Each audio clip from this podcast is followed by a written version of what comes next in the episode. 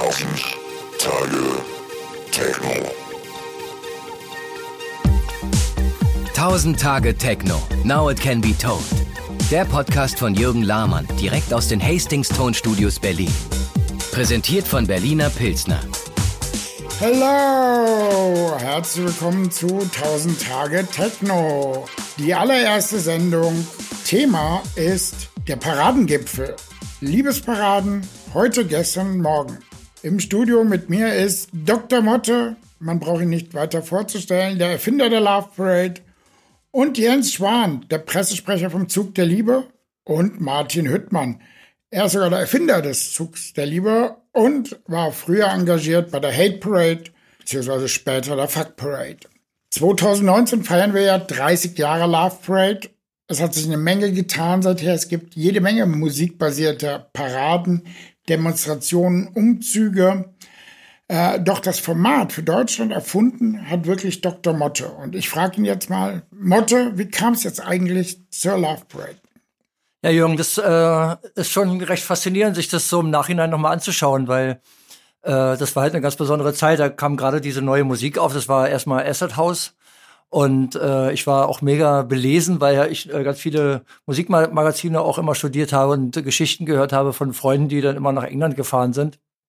Die kam halt irgendwann mit einer Geschichte zurück, wo sie dann erzählten, ja, du, da waren wir bei so einer Off-Location irgendwo in Sheffield und äh, die Leute äh, sind da alle hin und dann kam die irgendwann kam nach ein paar Stunden dann die Polizei und hat dann quasi die Anlage konfisziert und dann standen die da vor der Location und irgendeiner hatte dann den Ghetto-Blaster auf der Straße angemacht und plötzlich war dann da so eine spontane Street-Party und das hat sich bei mir sofort irgendwie so als äh, Faszination und auch so als äh, äh, Initiationen so äh, manifestiert und wo ich dann dachte, boah, wie kriegen wir denn sowas in, in Berlin hin? Tanzen in der Straße zu dem Sound und so weiter. Das fand ich total faszinierend.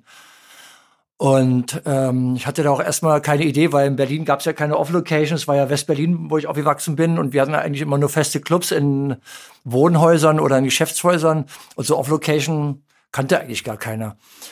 Und deshalb hatte ich dafür erstmal keine Lösung. Nachdem ich dann irgendwie ein paar Mal drüber geschlafen hatte, hatte ich dann ein äh, Gig mit Kit Paul zusammen. Das war von Ulf Switalski Ulf in der Hasenheide. Ja, ja, Ulf Switalski, der hat das, äh, war ja auch der Manager von Kit Paul. Ja, Kid Paul war damals der ganz junge DJ, muss man vielleicht den Hörern, die es nicht mehr wissen, dazu erklären, der tatsächlich zu Acid House Zeiten echt Hits gehabt hat und als 14-jähriger DJ äh, recht populär war. Genau, und äh, das war halt einer der jüngsten DJs zu der Zeit. Der hat halt ein Acid aufgelegt, das war immer so äh, Brit-Style Acid. Er hatte seine Anhänger, hat ja auch eine Single gehabt. Äh, äh, ich bin Kid Paul, also ähnlich wie die hieß weiß ich nicht mehr so genau, kann man aber alles im Internet erforschen. Und äh, stand dann halt vor der Location morgens dann so um 6 Uhr und da kam mir plötzlich dann die Idee, da hatte ich dann eine Lösung plötzlich, ja, weil äh, die Idee war dann, warum äh, machen wir nicht einfach eine Demonstration? und gehen mit unserer Musik auf den Kudamm und waren alle ähm, äh, sofort begeistert und wir hatten so ein Team von zehn Leuten, aber auch Monika Dieter mit dabei, die ähm, äh, ja, Radio gemacht hat beim SFB Daniel damals. war mit dabei, oder? Und Daniel, Daniel war mit dabei, ja und halt noch ein paar andere Leute, die aus dem Dunstkreis von Kid Paul kamen. Und dann haben wir uns ein paar Mal getroffen und innerhalb von sechs Wochen hatten wir das dann alles auf der Straße dann am 1. Juli 1989. 30 Jahre Jubiläum am 1. Juli 2019. Wir haben ja eben gerade schon Danielle de Picciotto erwähnt, eine große Berliner Künstlerin. Die war damals deine Freundin und jetzt äh, ist sie auch ein bisschen in den Medien präsent als die Mitgründerin der Love Parade. Sie war damals ja im Team dabei. Wir haben sie getroffen auf der Ausstellungseröffnung von 90s Berlin, der Multimedia-Show über die Wendezeit und auch damit die Love Parade Gründungsphase und haben bei ihr nachgefragt, was ihre Erinnerungen an die allererste Parade sind. Also ich weiß noch, wie wir da hingefahren sind und ich hatte irgendwie allen möglichen Freunden gesagt, dass sie ihre Klamotten und ihre Hüte und ihre Schmucksachen mitbringen sollen, ihre Rüstungen und die ganzen verrückten 80er und 90er Designsachen. Und ähm, ich weiß noch genau, wie, der, wie die Musik anfing und wir angefangen haben zu tanzen und an den Straßenseiten die Leute standen, die uns vorher ausgelacht haben und dann äh, mit offenem Maul da standen und dachten, oh, das sieht aus nach Spaß. Und wie es dann angefangen hat zu regnen und wie ich dann dachte, jetzt verstehe ich das Lied Dancing in the Rain, weil das so dermaßen Spaß bringt so zu schwitzen und dazu zu tanzen. Also es war irgendwie ein, Euphoriegefühl. Also für mich war das Euphoriegefühl bei der ersten Love Parade größer als bei jeder anderen Parade danach. Also wie man gemerkt hat, dass es plötzlich Klick gemacht hat und gemerkt hat, das ist irgendwas Besonderes. Das war für mich irgendwie so das Besonderste an der ersten Love Parade. Äh, als du das damals entwickelt hast, die ganze Idee, hattest du schon die Idee, dass es irgendwann mal so groß werden würde? Oder ab welchem Zeitpunkt hattest du die Idee, dass es so groß werden würde?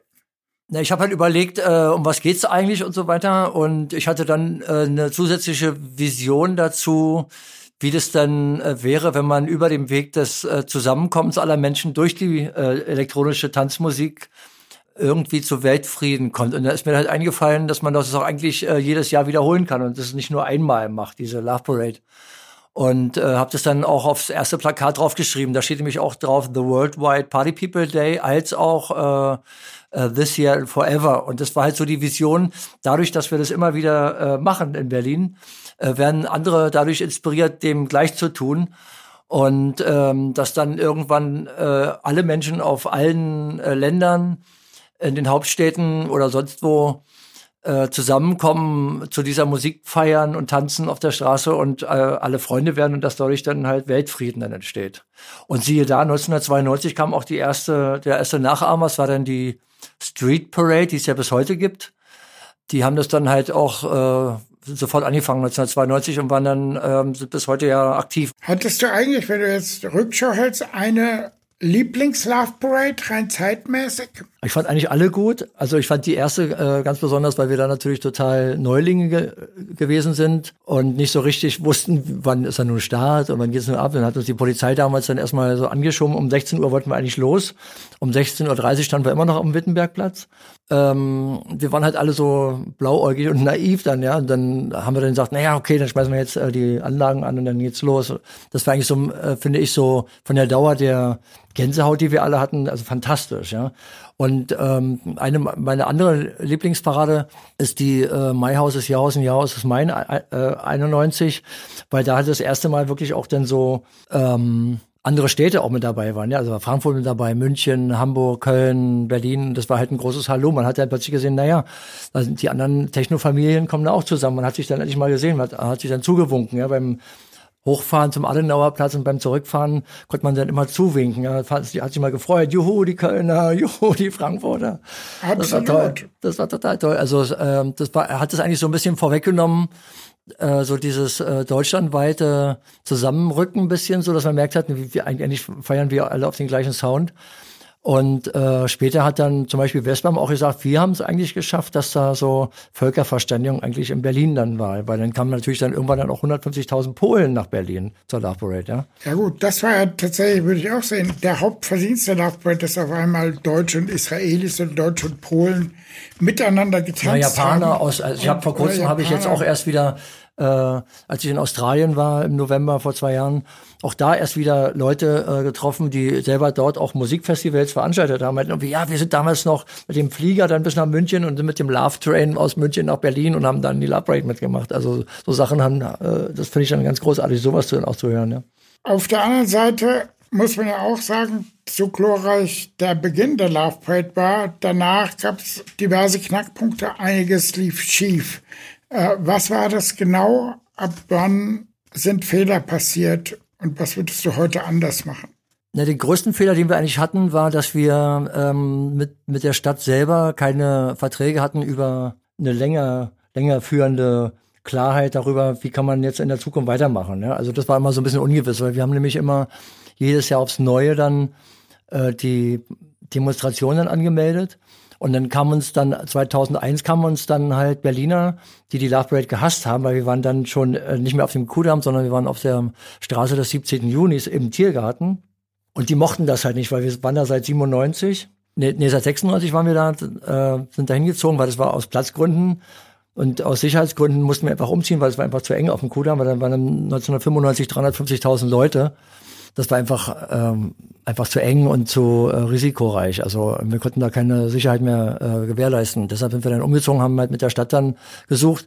Und 2001 und, und auch gefunden dann, äh, das hat so ein halbes Jahr gedauert, bis wir dann eine neue Strecke hatten. Und 2001 kam dann halt ähm, Hasser der Love Parade. Das waren so ältere Personen, die haben uns dann quasi den Termin weggenommen und haben dann auch eine Demonstration an, angemeldet und haben gesagt, ja, der Tiergarten muss für alle sein und äh, irgendwie so bla bla bla. Haben uns halt den, haben eine eigene Demonstration angemeldet und dann konnten wir halt dann nicht mehr. Dann hat der damalige Innensenator hat dann auch mit uns nicht kommuniziert, was und wie und so weiter.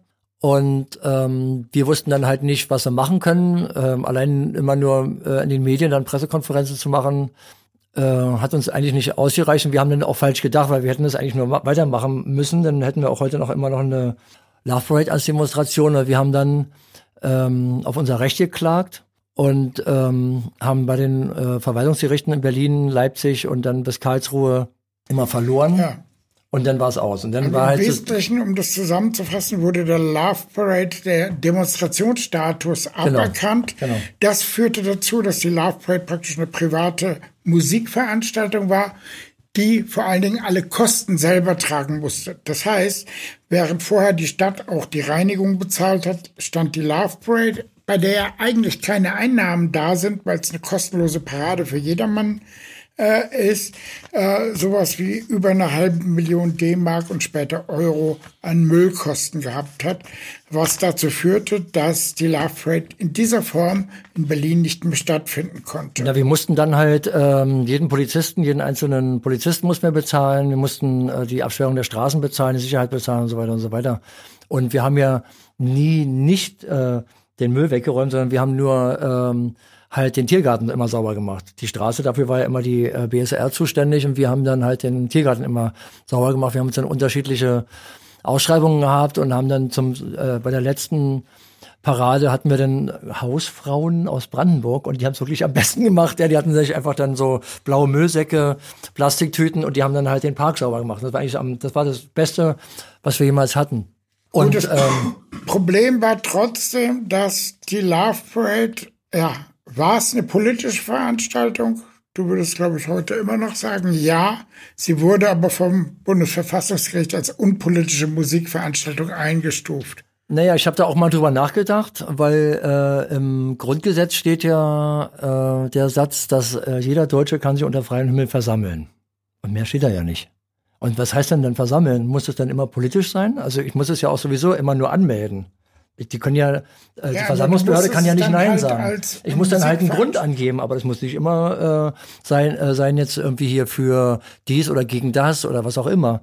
Ja, und ähm, äh, ich habe da auch darüber nachgedacht, dass äh, am Ende ähm, wir dann im öffentlichen Raum in einer, innerhalb einer Gesellschaft sind und dass wir quasi dadurch, dass wir in der Öffentlichkeit sind, ist das per se politisch. Also ich bin da etwas zwiegespalten. Ich sehe durchaus deinen Ansatz, dass alles im weitesten Sinne politisch ist, dass selbst wenn Leute eben friedlich zusammen tanzen, es im Grunde eine Art politischer Meinungsäußerung im weitesten Sinne ist. Die Wahrheit ist, es wurde damals vom Bundesverfassungsgericht nicht als solches eben eingestuft, was für die Parade nichts weiter bedeutete, als dass der Demonstrationsstatus nicht mehr gewährleistet werden konnte und damit praktisch die Love Parade so nicht mehr stattfinden konnte. Ja, das war halt der Fehler, dass wir halt ja, äh, geklagt haben. Hätten wir das nicht gemacht, dann hätten ja, wir Ja, auf der anderen Seite würde ich den Fehler an einer ganz anderen Stelle sehen, nämlich tatsächlich darin, dass man sich nicht mal versucht hat, äh, die Regeln dahingehend einzuhalten, indem man der ganzen Sache ein politisches Motto gibt. Ich hatte damals ja als Mitveranstalter die Idee, zum Beispiel freies Internet für alle zu propagieren 1996.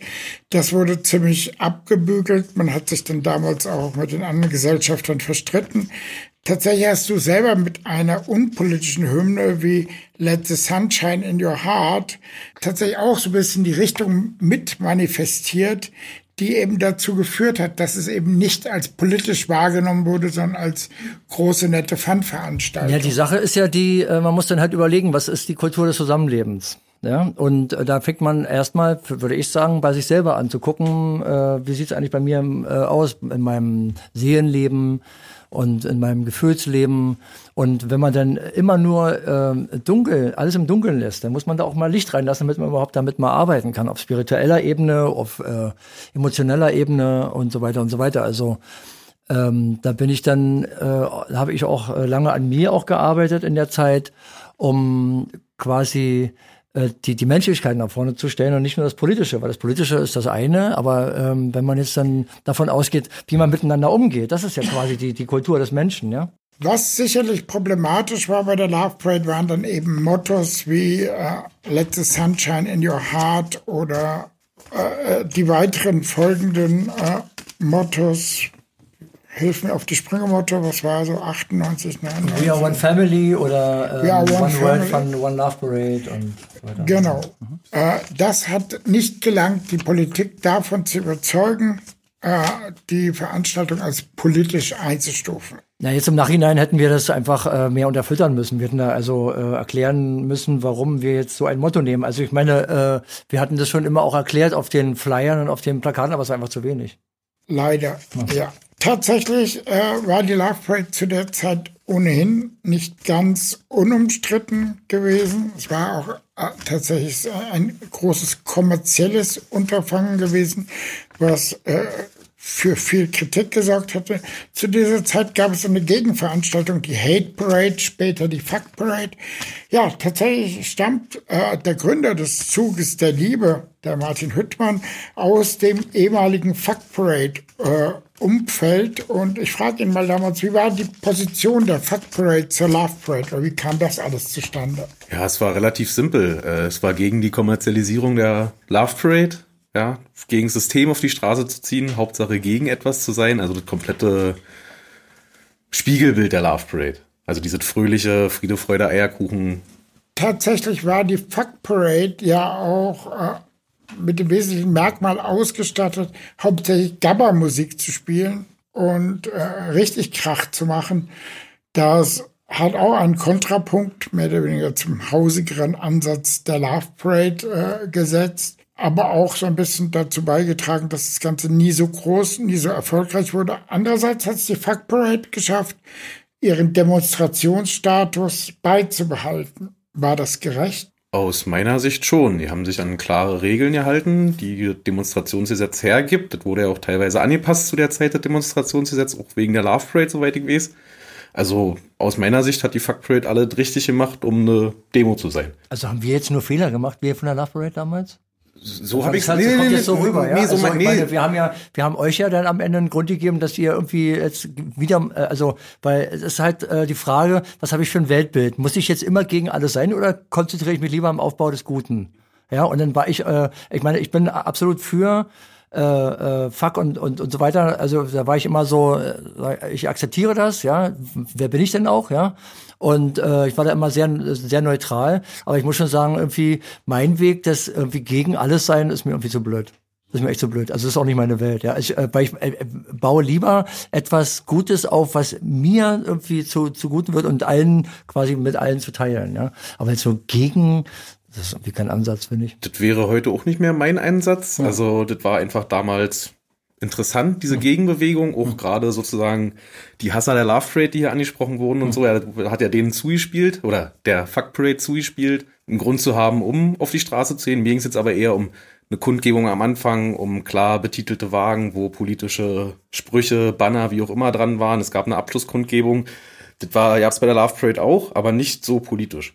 Da, darum ging es mir jetzt einfach, diese politisch, deswegen Demonstration Fuck Parade und Love Parade auch, angemeldete Demonstration, aber kein, also nicht viel politischen Inhalt. Hm. Naja, das ist vielleicht dann auch dem geschuldet, dass wir äh, schon auch ähm, eigentlich die Gesamtheit der, der Musik darstellen wollen. Also ich meine, wir haben ja Club, Clubkultur dargestellt, ja, und das ist jetzt nicht unbedingt politisch, aber ich meine, wir haben trotzdem irgendwie Völkerverständigung hin, hinbekommen. Ne? Das ist irgendwie so, was ich dann halt so im Nachhinein so sehe. Ja? Also wir waren völlig äh, äh, bunt äh, musikalisch gestreut von den äh, Floats her und äh, wenn ich mir die DJs anschaue, die auch bei der Abschlusskundgebung gewesen sind, das ist einfach also was was Besseres gab es damals gar nicht. Ja? War nicht meine Meinung. Ja. Ja, tatsächlich wird es der Stadt Berlin im Nachhinein äh, äh, leid tun, dass sie da auch nicht unter die Arme gegriffen hat. Das äh, ist ja im Grunde aus heutiger Sicht vollkommen unverständlich. Man hat die Love Parade sogar für Image-Kampagnen für die Stadt nachher verwendet und hat ihr doch jede Menge Steine in den Weg gelegt. Der regierende Bürgermeister Wovereit hat uns ja einmal eine halbe Million äh, zur Verfügung gestellt. Und damit konnten wir dann die Love Parade 2003, glaube ich, war das, auch umsetzen. Aber danach haben wir dann von denen kein Geld mehr, mehr gegeben, weil es war halt so ein bisschen organisiert, hat das Ganze dann Capital Catering. Das ist halt so eine, eine Firma unterhalb der Messe. Messe ist ja stadteigen und Capital Catering ist dann quasi eine Unterfirma und die haben das dann nur verwaltet. Und die haben, die haben dann gesagt, ja, das hat sich für die nicht gelohnt, das brachte dann nichts. Ich habe auch dann äh, mal gefragt, was ist denn überhaupt, gibt es irgendwie mal eine Eroierung über die Steuereinnahmen, die wir dann hatten, insgesamt Berlin? Nö, das fließt ja da irgendwo hin, dann haben wir da kein, keine Kontrolle drüber. Also wusste keiner. Also es gibt äh, so einen Zeitungsausschnitt, den hat es mal gegeben, ich glaube 1999 waren das ein Umsatz in der Stadt mit der Love Parade von 500 Millionen Mark innerhalb von einer Woche. Umsatz in der Stadt. Und da wird ja schon ein bisschen was hängen. Davon kann man ausgehen. Ja. Okay, jetzt nochmal. Ähm, ja, das Ende der Love Parade wollen wir nicht besprechen. Äh, war dann ja so, dass ihr im Prinzip äh, verkaufen musstet, die ganze Geschichte an Schaller und der das als Promomaßnahme für McFit verwendet hat, der hatte dann auch für dich keinerlei Verwendung mehr. Und äh, äh das endete dann mit den eher trostlosen Veranstaltungen in im Ruhrgebiet, wo die Love Parade über, zuerst über eine Autobahn geschickt wurde und später dann in Duisburg äh, mit eben ja, dem Ende im Tunnel, wobei immer wieder die Gerüchte aufkamen, dass es eben auf diesem abgetrennten Gelände nur äh, stattgefunden hat, weil man dort testen wollte, die Love Parade in ein Festival mit Eintritt umzuwandeln. Das Ende ist bekannt. Tatsächlich ist jetzt der Zug der Liebe im Prinzip in den, an den, an den Start gegangen. Darf ich noch ganz kurz was sagen? Okay. Und zwar, äh, wir mussten nicht verkaufen. Wir wollten. Also fünf, äh, also fünf Gesellschafter waren wir damals und vier Fünftel haben gesagt, ja, wir wollen verkaufen. Ich war dagegen. Ich wollte das nicht, weil ich, ich konnte mir nicht vorstellen, dass irgendeiner, der damit nichts zu tun hat, am Ende dann äh, irgendwas damit macht. Das konnte ich mir einfach nicht vorstellen, dass wir das jetzt quasi, also wir als ähm, auch, auch Schützer durch die Parade Berlin GmbH haben wir das ja auch weltweit quasi auch geschützt davor, dass keiner damit äh, Unsinn treibt. Dadurch, dass wir die äh, Marke dann auch international quasi äh, äh, als Patent angemeldet haben. Und es war ein Warenzeichen, was wir geschützt haben, damit wir dann quasi äh, sicher gehen können, wenn einer zum Beispiel in Mexiko dann eine Parade machen will, dann müssen wir mit denen reden, dann müssen wir gucken, wo kommt der überhaupt her und so weiter und so weiter, ja. Und äh, äh, am Ende war das dann so, wir hätten auch, äh, ich hätte auch äh, Veto einlegen können und dann wären wir einfach dann das wäre einfach komplett das Schiff untergegangen. Dann wäre dieses Desaster da nicht passiert. Ich hätte es machen können. Was mir allerdings äh, wichtig war, dass es wieder stattfand und dass dann am Ende Schaller äh, mit mir dann nicht wollte. Tja, dafür kann ich nicht, tut mir leid. Ich habe dann auch 2006 habe ich dann ja auch gesagt, da kann ich nicht mitmachen. Ja klar, das äh, war dann eben das traurige Ende, als der Marke Love Parade, wobei ich dem Schaller eine Sache relativ hoch anrechne, äh, dass er nach dem Desaster gesagt hat, äh, es wird nie wieder eine Love Parade geben und das Warenzeichen nicht genutzt wird, obwohl jede Menge Leute das ganz gerne wieder verwenden würden. Ich finde es halt schade, dass da am Ende das Geld dann siegt. Ja, das ist irgendwie tut mir leid. Das, das finde ich total mega schade. Na gut, das hat schon vorher gesiegt, so gesehen. Auf der anderen Seite die Idee, Paraden durchzuführen, wird ja, lebt ja weiter. Es gibt weltweit immer noch jede Menge Paraden und Berlin eben den Zug der Liebe, über den wir jetzt sprechen wollen. Tatsächlich, Martin, war der Zug der Liebe ja auch so ein bisschen eine Art Gegenveranstaltung zur Fuck Parade. Kannst du mir dazu was sagen? wie bist du auf den Zug der Liebe gekommen? Ja, also wir werden ja alle irgendwann mal erwachsen. Diese, in meiner Jugend fand ich halt dieses Gegensystem total interessant. Der Zug der Liebe hat aber einen anderen Hintergrund und zwar jetzt um die im Winter 2014, 2015 Pegida-Demonstration in Dresden, wo sich 25.000 Menschen für Pegida sozusagen getroffen haben. Das war, also die Idee gab es schon vorher, aber das war der Ursprung, wo ich in dem Moment Jens Spahn angerufen habe und gesagt habe, stopp, wir müssen auf jeden Fall in Berlin, komme was wolle, 25.000 Menschen mindestens auf die Straße bringen, gegen rechts, für Nächstenliebe, für soziales Engagement. Das waren sozusagen unsere Grundthemen. Das ist die Geburtsstunde vom Zug der Liebe gewesen. Und worüber wir gerade gesprochen haben, die Fuck Parade ist ja, dieses Urteil hat ja einen hat er einen Weg geebnet. Also da gibt's ja die Hanfparade, ich könnte jetzt noch mehr Beispiele nennen, will ich ja. gar nicht, aber da ist ja eine Kultur entstanden um eine Musikdemonstration herum, wo der Zug der Liebe ja einfach nur ein kleines Puzzleteil ist. Auf der anderen Seite, in, inwieweit seht ihr euch so ein bisschen als was komplett anderes oder seid ihr tatsächlich so eine Art Love Parade Nachfolger? Aus meiner Sicht sind wir nicht der Love Parade Nachfolger. Bei uns ist also wir haben das Konzept dahinter komplett anders aufgebaut. Also auch bei der Fuck Parade gab es aus meiner Sicht negative Sachen, unter anderem diese Gegensystem sein und die von mir vormals genannten Kundgebungen waren politisch, aber jetzt nicht so, dass ich sage, da hat jemand gesprochen, der wirklich vom Fach ist, sondern da hat jemand seine private Meinung geäußert. Und das haben wir bei uns geändert. Jeder Wagen hat einen Schirmherrn. Ich sage jetzt ein Beispiel, die Obdachlosenhilfe. Und da haben wir einen Sprecher zum Schluss bei der Kundgebung, der von der Obdachlosenhilfe ist. Also der spricht über Politik, über das, was ihm im täglichen Leben passiert und nicht als eine Privatmeinung. Das ist mir ganz wichtig. Und wir hatten auch zum Beispiel, würde Jens Schwan wahrscheinlich gleich ergänzen, Reporter ohne Grenzen als Sprecher vor Ort. Also unsere Demonstration ist zu 100 Prozent politisch. Wir achten auch drauf, dass die Themen politisch sind. Erklärt vielleicht mal den Leuten, die sich nicht so gut auskennen, wie das überhaupt funktioniert mit dem Zug der Liebe. Also da können auch Clubs mitmachen, die sind aber verknüpft mit jeweils einem gemeinnützigen oder mildtätigen Verein. Sag mal ein paar Beispiele. Ähm, die Berliner Clubkommission, Berliner Tiertafel, das Tierheim, Obdachlosenhilfe, ich könnte jetzt immer weitermachen damit. Ähm, die sollen die Möglichkeit haben, die Außenwirkung zu nutzen. Das heißt, die äh, haben keine Kosten damit. Und damit das funktioniert mit den keinen Kosten, braucht man natürlich jemanden, der den Wagen baut und die DJs stellt und äh, ja, alles, was drumherum dazugehört, eine Anlage, Ordner. Und das machen Kollektive aus dem ja, Umfeld Berlin, Veranstalter, Clubs, Festivals. Das sind sozusagen die Wagenbetreiber unter den Schirmherren und stellen dem Verein kostenlos die Außenwirkung zur Verfügung. Gibt, Jens, würdest du sagen, es gibt eine musikalische Agenda vom Zug der Liebe oder ist das den Clubs überlassen? Äh, es gibt keine musikalische Agenda. Es ist, äh, die Musik ist Mittel zum Zweck. Als wir die erste gemacht haben, haben wir mit 5000 Leuten gerechnet und äh, maximal fünf Wagen. Das ist dann irgendwie äh, doch exponentiell angestiegen.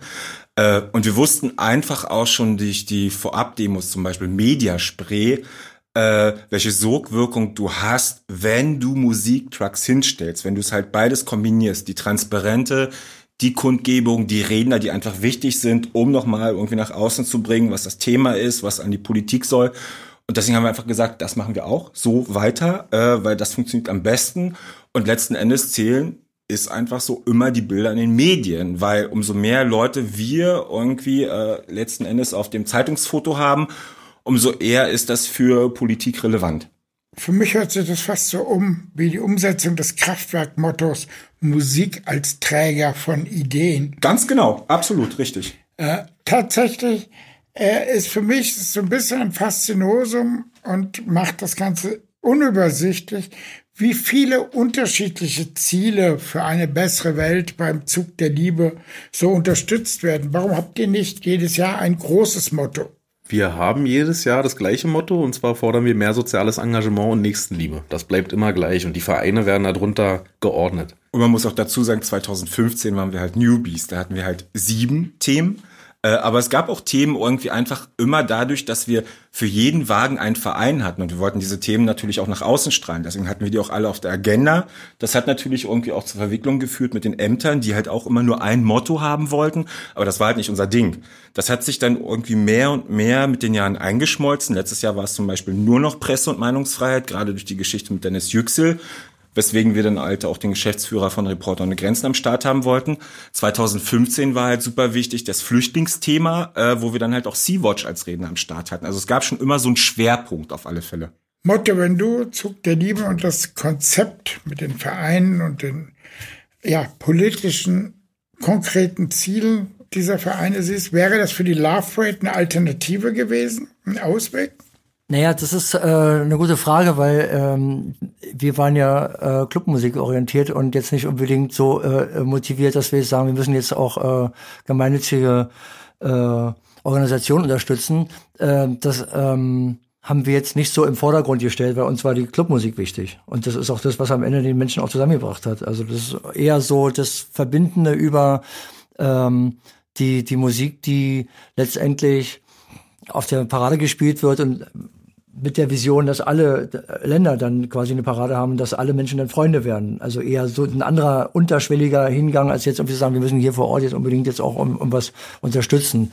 Waren natürlich auch andere Zeiten. Also damals das Konzept war super und das hat auch so funktioniert. Nur hat sich halt die äh, politische Situation irgendwie radikal geändert. Also wir hatten damals auch keine Pegida, wir hatten damals auch keine AfD und äh, das war halt uns wichtig, einfach da auch irgendwie einfach mal ein Gegenzeichen zu setzen, irgendwie gegen diese Leute, irgendwie, dass nicht nur sie die Straße beherrschen, sondern dass wir auch noch da sind und wir eigentlich die Mehrheit sind. Also wenn du, wenn du jetzt schaust, irgendwie AfD wegpassen dieses Jahr in Berlin, großartig. Wenn du schaust nach München mit der Ausgehetzt-Demo, also dieses bürgerschaftliche, bürgerschaftliche Engagement zu nutzen, funktioniert im, am besten in Berlin halt mit der Musik. Und genau das haben wir halt auch ausgenutzt. Klar. Motto, würdest du auch sagen, die Zeiten haben sich geändert, wenn man, wenn die Love Parade weitergegangen wäre, hätte sich womöglich dann auch äh, diese aktuellen politischen Themen angenommen? Ja, man ist ja immer irgendwie äh, dabei, äh, irgendwie auf irgendwas zu reagieren. Ja, also äh, ich bin jetzt hier äh, im Teil der Gesellschaft und sehe natürlich, was passiert. Und natürlich macht man sich so seine Gedanken. Und meine Gedanken sind natürlich dann äh, eher in die Richtung, dass ich sage, wir müssen das Gute stärken, weil gegen das äh, Böse, wenn man so will, gegen äh, Rassismus äh, und, und Menschenhass, dann will ich da jetzt nicht dagegen sein, sondern ich äh, äh, dagegen kämpfen, sondern ich will das Gute stärken. Das ist das ist eher so, weil ich sehe das so, wie wir haben die eine Seite ist der Hass und die andere Seite ist die Liebe und dann stärke ich lieber die Seite der Liebe. Dann fällt es, dann machen wir die die Menschen, die gut sind, besser dadurch und können halt mehr, mehr äh, bewirken bei den Menschen, als wenn wir jetzt sagen, wir, sind jetzt immer nur gegen, gegen, gegen. Also das ist eher so mein Ansatz. Und Vollkommen richtig, ist ja auch unser Ansatz. Also wir haben ja auch nicht gegen, wir haben ja auch für. Also das Ding ist, für Toleranz und Nächstenliebe bedeutet ja letzten Endes, dass du dich auch gegen die AfD und wir stellst. Wissen, wir wissen auch jetzt, äh, dass es alleine eine Demonstration zu machen reicht nicht, sondern man muss eigentlich dann überlegen, was gibt's denn äh, übers Jahr zu tun? Kann man dann vielleicht selber auch eine Organisation starten, die was Gutes tut? Oder die Ja, Leute auch dazu halt trainieren, Vereine, gut zu du? denken. Also, Ja, ja, klar. also ja, also was ist das am Ende, ja? Wie macht man das, dass man auch im Alltag dann quasi äh, anders ist als äh, jetzt immer nur ein oller, doofer Typ, der immer nur rumbrüllt und so Total. weiter. Ja? Also deswegen hoffen wir auch immer, dass wir halt junge Leute davon überzeugen können, die sehen halt die Vereine. Also vorher kriegen die das nicht wahr. Und du, du weißt, die sind auch alle ein bisschen bequemer geworden, alles ist schnelllebiger. Du musst die halt auch hinführen, irgendwie, dass sie sagen, okay, spannender Verein, spannende Organisation. Vielleicht spende ich mal was, vielleicht werde ich auch sogar Mitglied. Also wir haben es ja auch gesehen, es hat ja auch funktioniert. Die haben direkt bei der Demo den Vereinen Geld gegeben. Wir hatten irgendwie Vereinseintritte. Du musst sie aber ranführen. Die Leute sind nicht mehr so interessiert wie früher und vor allem, du weißt, heutzutage Facebook, WhatsApp, Instagram, es ist so schnelllebig geworden. Äh, Aufmerksamkeit erzeugen ist super schwierig. Ich glaube, wir haben da was Richtiges gefunden. Äh, und wir machen ja auch viel nebenbei. Das kriegt halt nur einfach nicht jeder so mit. Ja, das ist immer die, die, die Sache halt dann mit dem Marketing und wie kriegt man die Leute dann darauf, äh, dass man hier sagt, naja, das ist nicht nur der eine Tag, weil der ist dann schnell wieder weg und dann, was dann, ja? Und da muss Ja. man gucken, was hat man dann für andere Möglichkeiten, um das zu vervielfältigen. Ne? Also es ist ja schon, wir haben ja mit den ganzen sozialen Netzwerken ja viele Möglichkeiten und man kann natürlich dann auch noch sagen, habt ihr mehr Interesse, euch noch mit einzubringen? Ja? genau. Auf der anderen Seite machen wir uns das vor, auch zum Zug der Liebe gehen ganz viele Leute nur, um mal so richtig zu Hausmusik zu feiern. Ja. Wie entgegnest du denen oder was ist da? Es ist weniger geworden. Also 2015 hatten wir mit vielen, vielen Atzen zu kämpfen. Wir haben festgestellt, Kommunikation heutzutage findet nicht mehr darüber statt, dass die Leute sich aktiv informieren. Hatte ich ihm auch schon äh, vorhin erzählt. Wir hatten alles auf der Homepage, unser ganzes politisches Programm, den Überbaum, wofür wir stehen. Und wir haben gemerkt, die Kommunikation kommt da nicht an, weil die Leute erst wirklich zu Google gehen müssten, müssten auf die Homepage, müssten sich das durchlesen. Wir haben gemerkt, die Kommunikation heutzutage findet auf Facebook statt. Da hatten wir ohne Ende Diskussionen. Meine Güte, also von Techno ist unpolitisch, was seid ihr für Idioten, bis hin so, warum macht ihr das? Ihr tretet Techno mit Füßen. Und 2015 waren viele Atzen da. Das war aber auch nur das erste Jahr. Also es hatte auch daran gelegen, dass die DPA einfach die Meldung raus heute, die neue Love Parade ist da. Dann äh, ging es ans große Dementieren. Wir hatten 90 Interviews, äh, wo wir das widerlegt haben. Alle haben es 2016 gefressen. Spätestens mit äh, Berlin Nazi frei vorneweg war dann irgendwie klar, wofür wir stehen. Und äh, seitdem ist das auch gegessen. Also jetzt haben sie es geschluckt, das Thema ist als politische Demo anerkannt, ist natürlich auch nicht mehr so relevant jetzt für die Medien, leider Gottes, weil äh, das Keyword fehlt.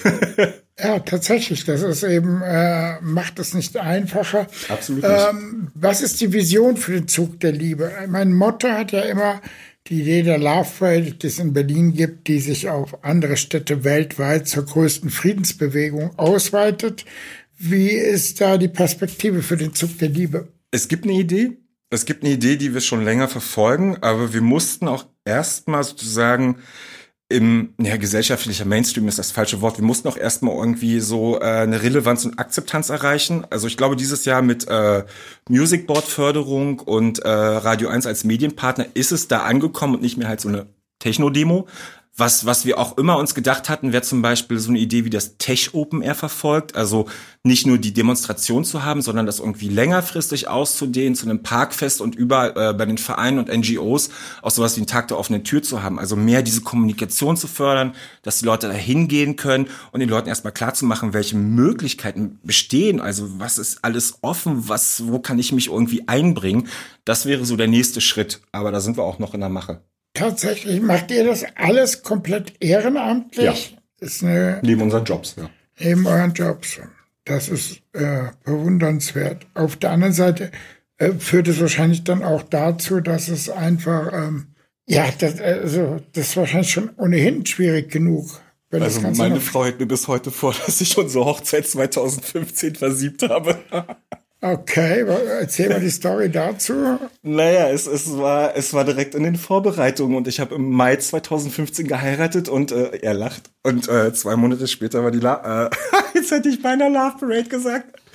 War halt Zug der Liebe. Und äh, ich konnte mich um nichts kümmern. Also das werde ich mir wahrscheinlich auch anhören müssen, wenn ich noch 70 bin. Es wird jedes Jahr wieder auftauchen zum Hochzeitstag.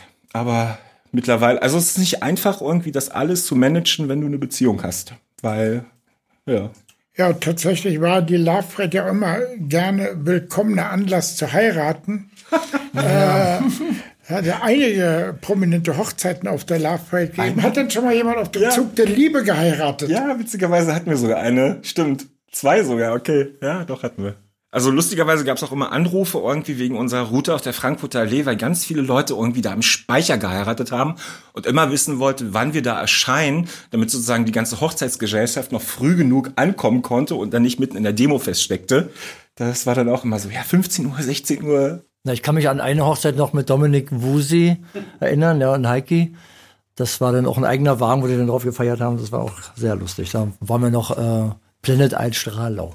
Ja, das stimmt. Naja, feiern darfst du bei uns auf dem Wagen nicht. Das ist ja, also wir sind da schon ziemlich restriktiv, was diese ganzen Demo-Regeln angeht. Ja. Ihr merkt ja schon, dass, äh, äh, ja, wann immer man, oder wer immer Paraden organisiert, äh, hat dadurch schon auch ein eingeschränktes Privatleben. Motte, wie war das bei dir? Inwieweit hat die Love Parade dein Privatleben durcheinander gebracht? Ja, das ist immer so, ähm, jetzt äh, erwischst du mich gerade auf dem falschen Fuß eigentlich, aber es war schon äh, ganz schön äh, angestrengt, also weil ich hatte natürlich immer wenig Zeit. Zum einen bin ich natürlich auch äh, produzieren gewesen, habe auch äh, äh, Musik aufgelegt, da waren unter der Woche waren dann auch sehr viel äh, Vorbereitung, natürlich nicht das ganze Jahr, aber das letzte halbe Jahr war schon ganz schön durchsetzt von vielen Terminen und äh, da blieb dann äh, recht wenig Freizeit dann übrig, ja. Kann ich mir vorstellen. Martin und Jens, äh, ihr wart ja auch mal jung vor dem Zug der Liebe. Wart ihr eigentlich Love Parade Gäste Ja. ganz am Anfang? Definitiv. Also ich war von 91 bis 93, 94 dabei. Okay, habt ihr Danach war es mir dann zu groß. Okay, also war tatsächlich das Kritikpunkt das zu groß oder gab es noch andere Sachen, die euch nicht gefallen haben? Ehrlich gesagt auch so so der Hype war natürlich irgendwie äh, war es halt immer undergroundig unterwegs und äh, dann war das einfach too much. Du hattest natürlich auch immer wieder diese Kommerzialisierung, die stieg irgendwie Mitte der 90er, du hattest Anfang 2000, jetzt hast du es wieder äh, und da wolltest du halt nicht mehr mit am Start sein. Das war mir einfach dann too much. So und das war dann auch nicht mehr irgendwie äh, die Musik. Ich hatte da mochte. ja immer einen anderen Ansatz. Ich habe immer immer so geguckt, wie war das eigentlich äh, vor den äh, Nazi-Diktatur in Deutschland, weil da gab es ja auch aus dem Underground Kunst, die dann quasi allgegenwärtig wurde und ist sogar weltbekannt. Bauhaus. Und äh, das ist eigentlich auch so, dass äh, auch so ein Beispiel dafür, wie man äh, gemeinsam eigentlich aus der Kunst letztendlich mit der Industrie zusammen etwas entwickeln kann, was auch für Deutschland dann steht. Ja, und das habe ich dann eigentlich auch immer so gesagt. Eigentlich finde ich muss die Wirtschaft in Deutschland muss eigentlich auch Kultur unterstützen und ich habe das immer so auch, auch gesehen, dass am Ende dann äh, Puma war das auch mal und dann war es äh, äh, Telekom und so weiter, äh, dass die mit dem vielen Reibach, den die machen, am Ende uns mit unserer Parade auch unterstützen. Und das war eigentlich so der Ansatz, den ich dann immer hatte, ja. Genau, ja, jetzt, also tatsächlich der Ansatz eben des Sponsorings nochmal. Wenn wir jetzt Rückschau halten bei der Love Parade, waren die Hauptsponsoren eigentlich oder 80 Prozent des Geldes ist ausgerechnet von der Zigarettenindustrie gekommen. Wie beurteilst du das im Nachhinein? Äh, danke, Jürgen, dass du dich da so drum gekümmert hast, dass das Geld reinkam.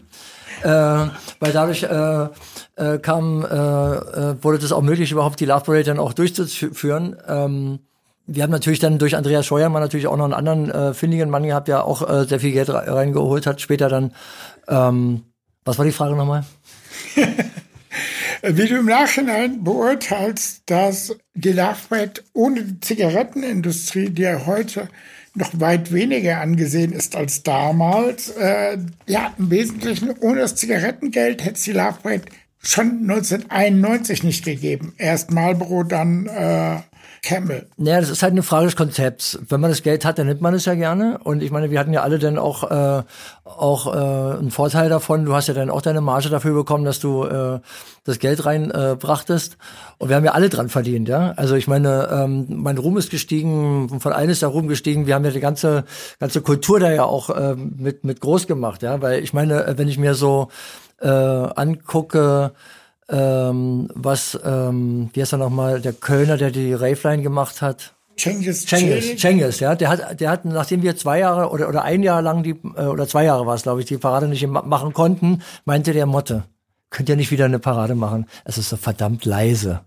ja, also in den Medien. Weil äh, auch er hat davon profitiert mit seiner Raveline, ja. Und da muss ich sagen, da haben wir dann schon, also ohne es zu wollen, trotzdem bewirkt, dass viele, viele Clubs, also wenn ich jetzt an die Tresor denke, wenn ich an das Casino denke, da hat mir Ralf auch erzählt, da sind dann irgendwie richtig viele Leute über ein Wochenende lang äh, gekommen und haben richtig viel Eintritt bezahlt. Der Tresor hat sein, sein, sein restliches Jahr auch damit finanzieren können. Viele, viele Clubs. Absolut, da also, möchte ich mal. Das, das, das, das war ein Support, also da muss ich sagen, da haben wir mit der Lab Parade richtig was getan, also für, dafür. Und dass das äh, quasi dann auch jetzt hier im Nachhinein auch nochmal so ein Standing Standing hat, also dass äh, Berlin so ein Standing hat, dass es so ein Imagewandel hat, dass es so ein Image hat. Ja, das beruht alles darauf. Tatsächlich gab es da auch eine ganze Menge Bigotterie in diesem Zusammenhang. Gerade die Clubs äh, so haben immer äh, gejammert und sich darüber positioniert, wie kommerziell doch die Parade geworden ist und haben dann aber sehr, sehr gerne äh, all die ganzen Gäste und die ganzen Paradenleute angenommen. Da hat es dann leider auch ein bisschen an Konzepten gefehlt. Man hätte da ja auch sagen können, könnt ihr nicht einen Euro pro Eintrittskarte Weißt du, das wäre ja vielleicht ganz nett gewesen, ja, weil heutzutage hat man ganz andere Möglichkeiten, ja, die hat man damals nicht gehabt. Ja. Tatsächlich äh, war ja eine, ein Merkmal der Love Parade waren ja immer deine Ansprachen gewesen, Motte. Hast du dich immer verstanden gefühlt? Ich erinnere mich da an die Sache, wo du den Leuten in die Muschel geblasen hast. Was war damals da die Intention gewesen? Ja, die Muschel an sich ist ja äh, das älteste Musikinstrument auf diesem Planeten. Und ich wollte mit dem Spiralsound, der da am Ende rauskommt, ja, wollte ich ja letztendlich dann auch zeigen, was unser aller auf diesem Menschen lebenden Menschen, äh, lebenden Planeten, auf diesem Planeten, wo so viele Menschen leben, quasi die Wurzeln sind. Und das habe ich ja auch vorher äh, den äh, äh, Mysterientrommler auch äh, trommeln lassen. Der hat dann quasi auch ein Beat getrommelt mit einer echten Rahmentrommel. Und danach kam ich dann, habe gesagt, Back to the Roots und habe mich vorher verneigt in alle vier Himmelsrichtungen und habe dann äh, die ein, äh, viermal in die Muschel geblasen mit dem ältesten Musikinstrument überhaupt, um da eine Verbindung herzukriegen vom Urkult zur Kultur. Und wenn man dann äh, guckt, äh, wie haben früher äh, die Urmenschen getanzt, zu was für einem Beat, dann nehmen wir mit unserer jetzigen äh, Bassdrum, das schreibt unter anderem auch Hans Cousteau in seinem, äh, kann man als PDF äh, immer noch im Internet runterladen, Buch vom Urkult zur Kultur. Da steht's drin. Und darauf habe ich mich am Ende dann auch bezogen, dass ich dann halt Kontakt aufnehme mit diesem Urvibe, dass wir quasi immer noch zu diesem ganz einfachen Bum, Bum, Bum, Bum immer noch tanzen. Und das ist dann der Link gewesen. Ne? Okay, jetzt, wo du es erklärst, wird mir das ein bisschen klarer. Aber witzig äh, was trotzdem. möglicherweise haben das halt tatsächlich einige Leute nicht so richtig verstanden. Äh, und das war dann doch ein, ein Kunstprojekt, äh, was, also ich weiß, dass es damals jede Menge Unverständnis auch gab und sich manche Leute dachten. Aber legendär, also wenn du heute äh, sagst. Legendär war das. Viele haben aber auch gedacht, du bist nicht ganz knusper, um es mal höflich zu sagen. Äh, aber okay, das war ja auch ein Moment der Love Parade, äh, dieses äh, Irrationale, was die Love Parade immer ausgemacht hat. Könnt ihr euch vielleicht an eure verrückteste Crazy Love Parade Geschichte erinnern? Das ist nicht jugendfrei. Aber now it can be told. Also wir können das ja später noch rausschneiden, aber ich weiß einfach nur noch irgendwie, das war glaube ich 91 oder 92 irgendwie, äh, wo ein Freund ein Päckchen auspackte und dann irgendwie vier Gramm irgendwie auf dem äh, Grasstreifen zwischen beiden Straßen verschüttete. Hab ich gelacht.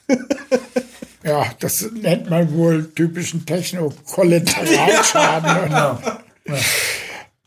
Mein schönster Moment, äh, das ist also so viel, da kann ich jetzt gar keinen genau rauspicken. Aber äh, es ist immer wieder äh, aufs Neue, wenn ich so mich daran erinnere, wir sind am Aufbauen um zwei Uhr an der Siegessäule und die Leute kommen und die Leute kommen und die Leute kommen und dann auch äh, diese Gänsehaut, die man dann. Also ich habe zum Beispiel auch, also also das eine bringe ich jetzt kurz zu Ende, äh, an der Siegessäule quasi, wenn dann um 18 Uhr die Abschlusskundgebung anfing und, und wir unsere Anlage zusätzlich zu den synchronisierten LKWs, die da in der Umgebung waren, also auf dem großen Stern, und das hat immer schön rumst. Das hat gut gerumst dann und dann so alle, yeah, und da kriegst du, da krieg ich immer noch eine Gänsehaut.